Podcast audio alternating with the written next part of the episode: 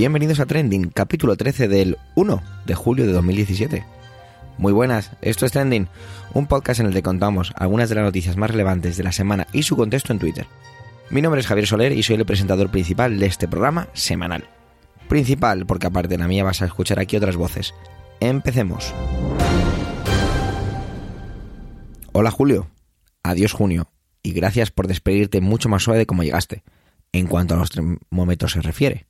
Como está siendo habitual, somos dos, pero en este caso diferentes, ya que José Antonio no puede estar con nosotros esta semana. Desde aquí le mandamos un abrazo muy fuerte y lleno de hashtags cariñosos. En Trending somos así, muy tiernos.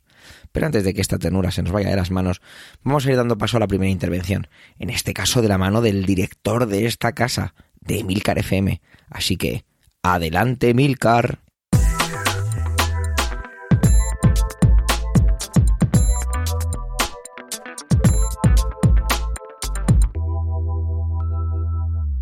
Trending es un podcast destinado a comentar las noticias que han sido tendencia en la semana que acaba.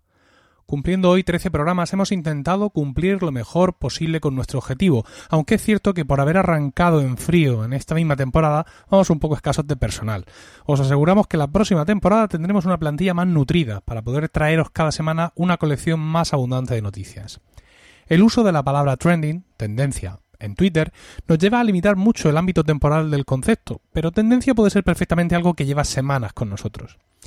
Cristiano Ronaldo ha sido trending en Twitter en muchas ocasiones y hoy viernes 30 de junio es una de esas.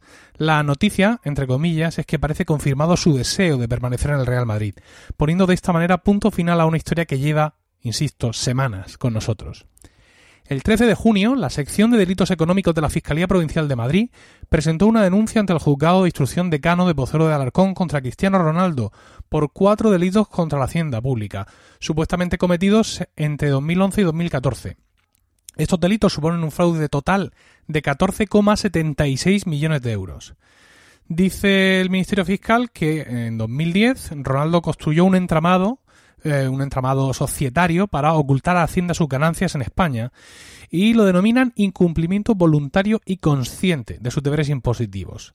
Se apoya la Fiscalía en la sentencia del Supremo que el pasado 24 de mayo condenó a Messi a 21 meses de prisión. Dado que hablamos de cantidades, en el caso de Ronaldo, por encima de los 120.000 euros anuales, esto ya no es fraude fiscal, sino delito, por lo que le podrían caer entre 1 y 5 años de prisión. El desglose de la noticia, que podéis leer en cualquier periódico del 14 de junio, es escandaloso, incluso para lo insensibilizados que estamos ya ante estas cosas. Si no fuera suficiente con que las estrellas de nuestra liga fueran unos individuos sin ningún tipo de principios ni moral, que hacen una vulgar ostentación de su riqueza, mostrándonos piscinas flanqueadas por bulldogs de mármol y otro tipo de horteradas de nuevos ricos, asistimos impávidos como nuestra justicia nos dice además que algunos son delincuentes. Lo es Messi, condenado a prisión por el Supremo, una pena que ciertamente no tiene que cumplir según nuestro ordenamiento, a no ser que cometa otro delito posterior. Y lo puede ser Ronaldo, quien prese a la vibrante defensa que de él ha hecho su cohorte de asesores y abogados, ha ingresado a Hacienda los 14,76 millones objeto de la denuncia, al parecer como muestra de buena voluntad. Más ejemplos. Benzema. Benzema fue detenido en noviembre de 2015 por la policía francesa, acusado de pertenecer a una trama que trataba de chantajear a su compañero de selección Mathieu Balbuena con un vídeo de contenido sexual. Supuestamente, Benzema hizo de poli bueno en el tema, diciéndole a Balbuena que fíjate, que esto parece que va en serio, que esta gente tiene el vídeo y todo este tipo de cosas. El 11 de julio, el Tribunal Supremo francés supuestamente validará la investigación policial en todos sus términos, respondiendo así al recurso de casación presentado por Benzema y por todos los acusados, su amigo de la infancia Karim Senati. A partir de ahí se abrirá la puerta para el juicio oral. Esta es la gentuza que viste hoy la camiseta de mi Real Madrid, de vuestro Real Madrid o de vuestro Barça. ¿Queréis más trending? ¿Queréis más tendencia más largo plazo? Bueno, pues desde ese 14 de junio la prensa deportiva está pendiente de cada pestañeo de Cristiano. Dado que la afición del Madrid no saltó a defenderle bajo un grito unánime de todos somos cristiano en paralelismo a aquella vergonzante campaña en favor de Messi, Cristiano se ha sentido triste y filtró su deseo de abandonar el club. Sí salió días después a defenderle Florentino Pérez, presidente del Real Madrid, a quien, habida cuenta de su trayectoria personal y empresarial, todo esto debe parecerle cosas de críos. No tuvo empacho en decir en la radio que Cristiano era una persona excelente, porque no se puede ser un futbolista excelente sin ser excelente en todos los demás aspectos. Messi es culpable y por tanto un delincuente. Cristiano y Benzema disfrutan de momento de la presunción de inocencia, pero la imagen transmitida es vergonzosa y vergonzante. ¿Habéis escuchado, por cierto, estos días declaraciones en televisión de jugadores de la selección española sub-21?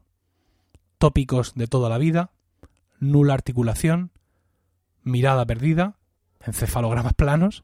Mi sobrino de 11 años tiene más dialéctica que estos futuros millonarios. Semana sí, semana no, conocemos repugnantes noticias de padres y entrenadores que se pegan en torneos de fútbol infantil y que animan a sus hijos a comportarse con violencia y, llegado el caso, con machismo, en el terreno de juego. Esto, esto es lo que nos da el fútbol en 2017. Asco, vergüenza y pena.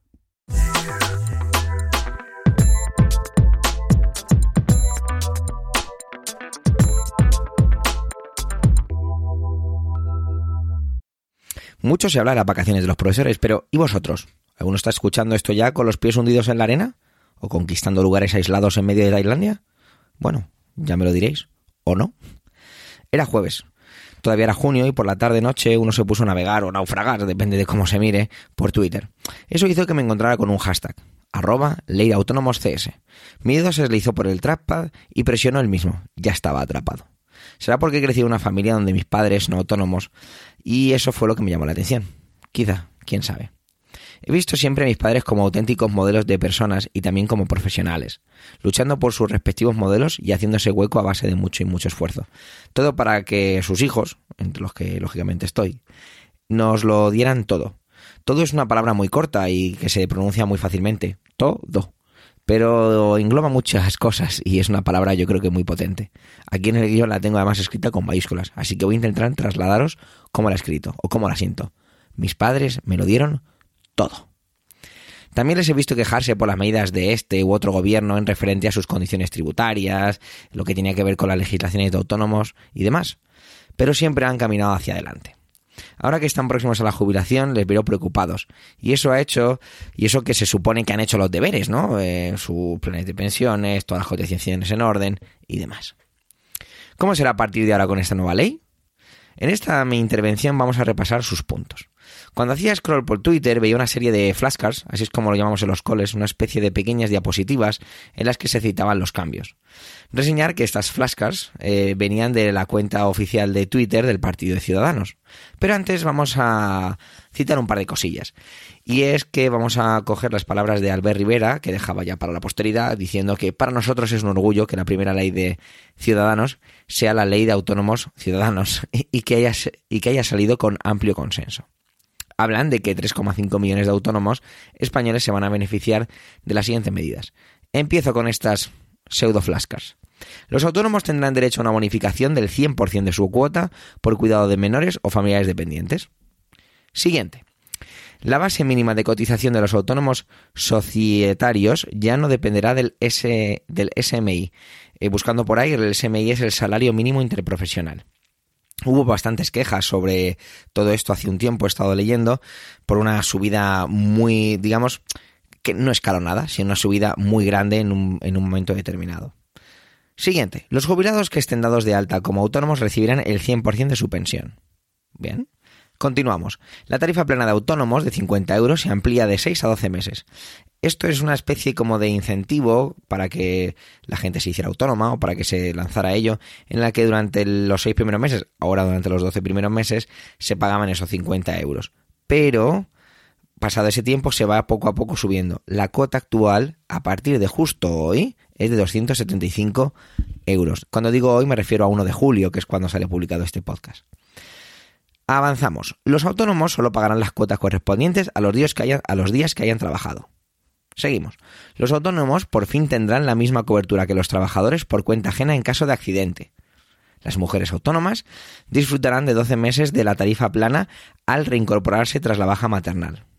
Los autónomos que trabajen en casa podrán deducirse perdón, hasta el 30% de sus gastos de luz, agua, gas, teléfono e Internet.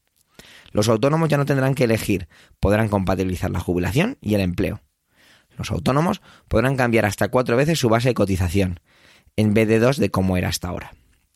Se mejoran las condiciones de los emprendedores con discapacidad. Estas eran las flascas hasta ahora. Pero, ay, cómo me gustan los peros en mis intervenciones. ¿Qué sería de mis intervenciones y los peros? Entre los tweets podíamos encontrar cosas como arroba los cuñados sacan eh, hashtag ley autónomos CS para tapar la subida de la cuota que aprobaron con el PP y otras barbaridades más. Arroba mediocres y un emoji de una naranja. Esto de la cuota es interesante, lo que os decía antes, hace un momentito, sobre los 275. Arroba somos guion bajo pueblo, votad a este. Cuando os dé, ya aparece una foto de Albert Rivera, cuando os dé ocho días de indemnización por año trabajado, tranquilos, que os dará un abrazo. Más centrándonos en los datos específicos, arroba de González Rey, los autónomos que llevan más de un año eh, tienen que pagar 272 fijos, euros fijos, mientras que otros por hacer lo mismo pagan solo 50. Chapuz, arroba, perdón, hashtag chapuza.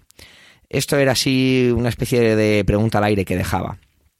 Arroba Ricardo Salud, eh, hashtag ley autónomos CS es un bluff. La cuota subirá una de las más elevadas e injustas de Europa. Esto daría casi para otro trending. Haciendo y completando los, perdón, haciendo y completando los tweets anteriores, la cuota pasa a, a estar en 275 euros, como ya he dicho antes. Una subida bastante interesante, ya que hasta este día 1 de julio era de 267. Es una subida realmente curiosa y si vemos los gráficos ha ido subiendo, pero más que notablemente. Nos vamos un poco fuera de Twitter, ¿vale? Y es que Lorenzo Amor, presidente de ATA, Federación Nacional de Asociaciones de Trabajadores Autónomos, calificaba esto como bueno y de un paso adelante importante, matizando, eso sí, que quedaban asuntos importantes todavía pendientes. ¿Y tú? Sí, tú, ese querido y humilde oyente, perdón, humilde no, oyente de este humilde podcast, aunque bueno, seguro que también eres humilde. ¿Eres autónomo? ¿Qué te parecen estas medidas? Si te apetece compartirlo con nosotros, yo estaría encantado de aprender más de sobre, sobre todo esto, así que si te hace, déjanos tus comentarios.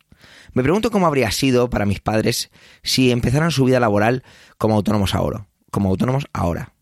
Lo dejaremos para un universo alternativo. Ha llegado ya el momento de despedir este decimotercer capítulo de Trending. Gracias por el tiempo que habéis dedicado a escucharnos. Tenéis los medios de contacto y toda la información y enlaces de este episodio en emilcar.fm barra trending, donde esperamos vuestros comentarios, muy necesarios, muy importantes y, como siempre digo, muy gratificantes. Un saludo y hasta la semana que viene.